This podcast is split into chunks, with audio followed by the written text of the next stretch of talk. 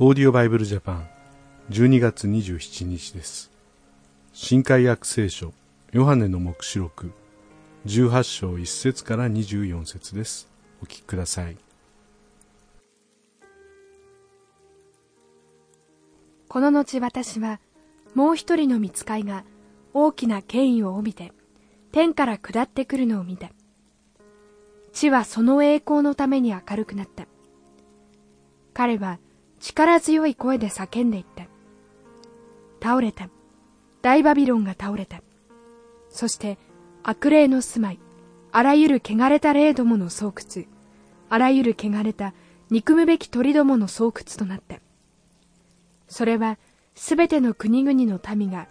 彼女の不貧困に対する激しい見怒りの葡萄酒を飲み、地上の王たちは、彼女と不貧困を行い、地上の商人たちは、彼女の極度の公職によって富を得たからである。それから私は天からのもう一つの声がこういうのを聞いた。我が民よ、この女から離れなさい。その罪に預からないため、またその災害を受けないためです。なぜなら、彼女の罪は積み重なって天にまで届き、神は彼女の不正を覚えておられるからです。あなた方は彼女が支払ったものをそのまま彼女に返し、彼女の行いに応じて2倍にして戻しなさい。彼女が混ぜ合わせた杯の中には、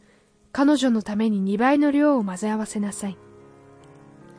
彼女が自分を誇り、公職にふけったと同じだけの苦しみと悲しみとを彼女に与えなさい。彼女は心の中で、私は女王の座についているものであり、やもめではないから悲しみを知らないというからです。それゆえ一日のうちに様々な災害、すなわち死病、悲しみ、飢えが彼女を襲い、彼女は火で焼き尽くされます。彼女を裁く神である主は力の強い方だからです。彼女と不貧困を行い、公職にふけった地上の王たちは、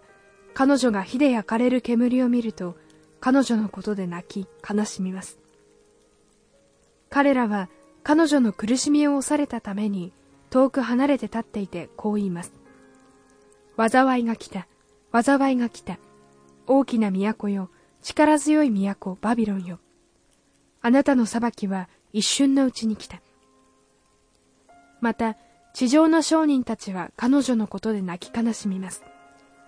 もはや彼らの商品を買う者が誰もいないからです。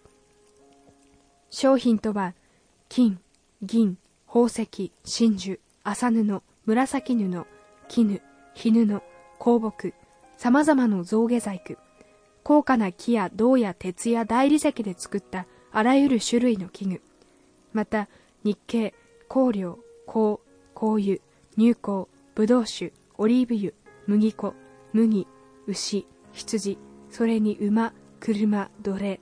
また人の命です。また、あなたの心の望みである熟した果物は、あなたから遠ざかってしまい、あらゆる派手なもの、華やかなものは消え失せて、もはや決してそれらのものを見出すことができません。これらのものを商って、彼女から富を得ていた商人たちは、彼女の苦しみを恐れたために、遠く離れて立っていて、泣き悲しんで言います。災いが来た、災いが来た。麻布、紫布、火布を着て、金、宝石、真珠を飾りにしていた大きな都よ。あれほどの富が一瞬のうちに荒れ廃れてしまって。また、すべての船長、すべての船客、水夫、海で働く者たちも遠く離れて立っていて、彼女が焼かれる煙を見て叫んで言いました。この素晴らしい都のようなところが他にあろうか。それから彼らは頭に治療をかぶって泣き悲しみ、叫んで言いました。災いが来た、災いが来た。大きな都よ、海に船を持つ者は皆、この都のおごりによって富を得ていたのに、それが一瞬のうちに荒れ廃れるとは。王天よ、生徒たちよ、使徒たちよ、預言者たちよ。この都のことで喜びなさい。神はあなた方のためにこの都に裁きを宣告されたからです。また、一人の強い見つかいが大きい引き薄のような石を取り上げ、海に投げ入れていって、大きな都バビロンはこのように激しく打ち倒されて、もはやなくなって消え失せてしまう。盾事を弾く者、歌を歌う者、笛を吹く者、ラッパを鳴らす者の声は、もうお前のうちに聞かれなくなる。あらゆる技術を持った職人たちも、もうお前のうちに見られなくなる。引き薄の音も、もうお前のうちに聞かれなくなる。灯火の光は、もうお前のうちに輝かなくなる。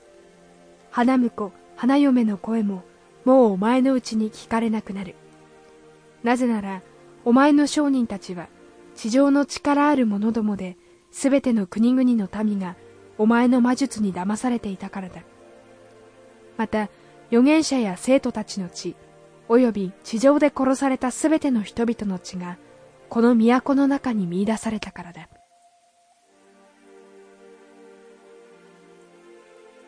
バビロンがついに崩壊する、滅びていくという内容が書かれていました。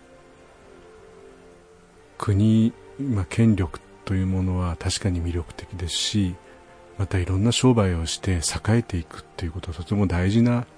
ことではあるんですけれども、でもやがてそれは廃れていってしまうんですね。まあ、私たちの歴史を見ても、